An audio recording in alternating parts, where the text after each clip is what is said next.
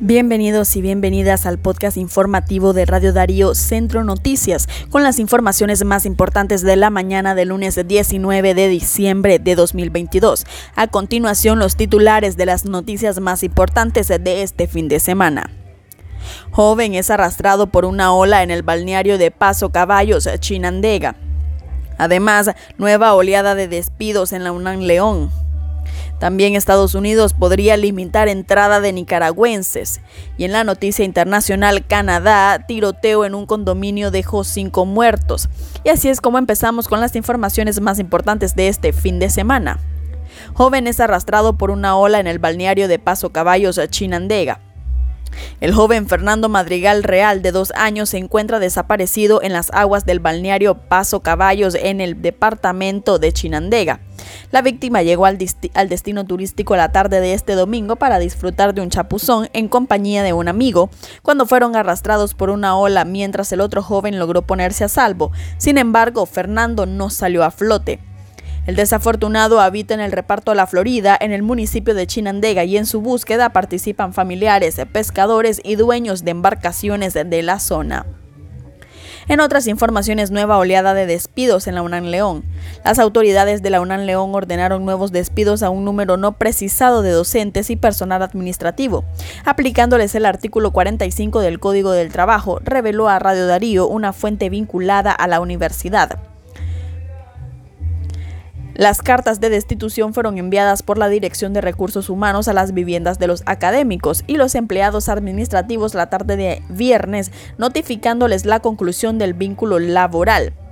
Esta vez se trata de maestros y funcionarios administrativos de todos los recintos del alma mater, dijeron ex catedráticos de la universidad.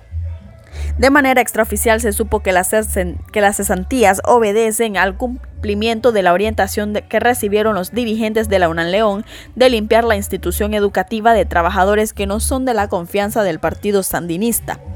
En el mes de septiembre fueron dispuestos otro grupo de docentes y personal administrativo de esta universidad que protestaron por asignaciones de tareas partidarias del partido de gobierno.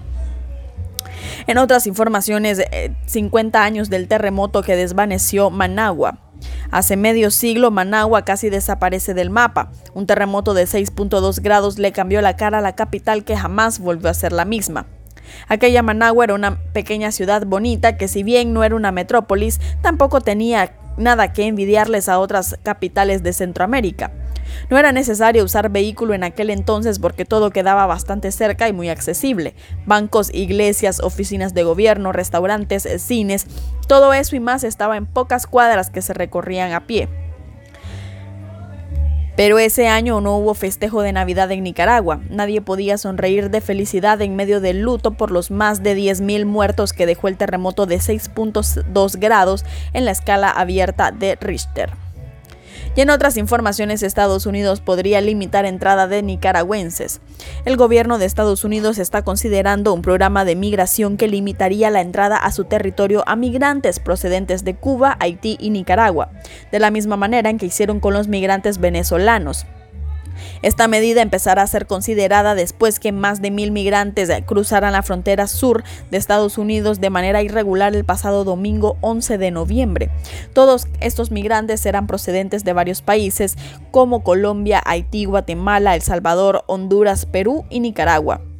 En los últimos años se ha visto una oleada migratoria de nicaragüenses hacia Estados Unidos que huyen de la crisis económica y de la represión de la dictadura. Y es por ello que la administración de Joe Biden se replanteará la implementación de nuevas medidas migratorias que limiten la cantidad de cubanos, haitianos y nicaragüenses que puedan solicitar asilo en la frontera sur. En otras informaciones, Aerolínea Sansa inaugura ruta internacional San José-Managua. Los vuelos directos entre San José, capital de Costa Rica, y Managua, capital de Nicaragua, fueron inaugurados este viernes 16 de diciembre por la aerolínea costarricense, la cual anunció su primera ruta internacional entre el aeropuerto Juan Santa María y el Augusto César Sandino. De acuerdo con la información divulgada por la aerolínea costarricense, Sansa lo que estará disponible es tres vuelos por semana, siendo estos los días lunes, miércoles y viernes.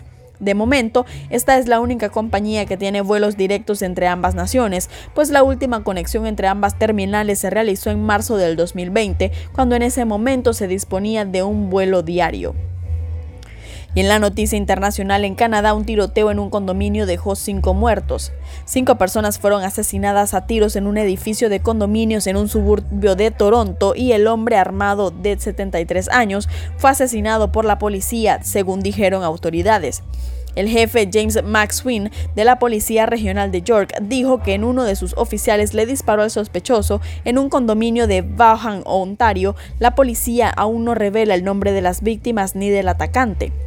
La Unidad de Investigaciones Especiales de Ontario, que se involucra cuando hay una muerte o lesión grave que involucra a la policía, dijo el lunes que el sospechoso muerto tenía 73 años.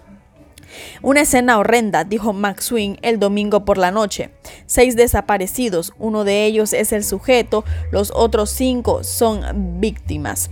Y de esta manera es como finalizamos con nuestro podcast informativo de Radio Darío Centro Noticias. Muchas gracias por escucharnos. Recuerden seguirnos en nuestras redes sociales, en nuestra página web radiodarío893.com y en nuestro canal de Spotify. Gracias por su fidelidad y recuerden que juntos derrotamos la censura.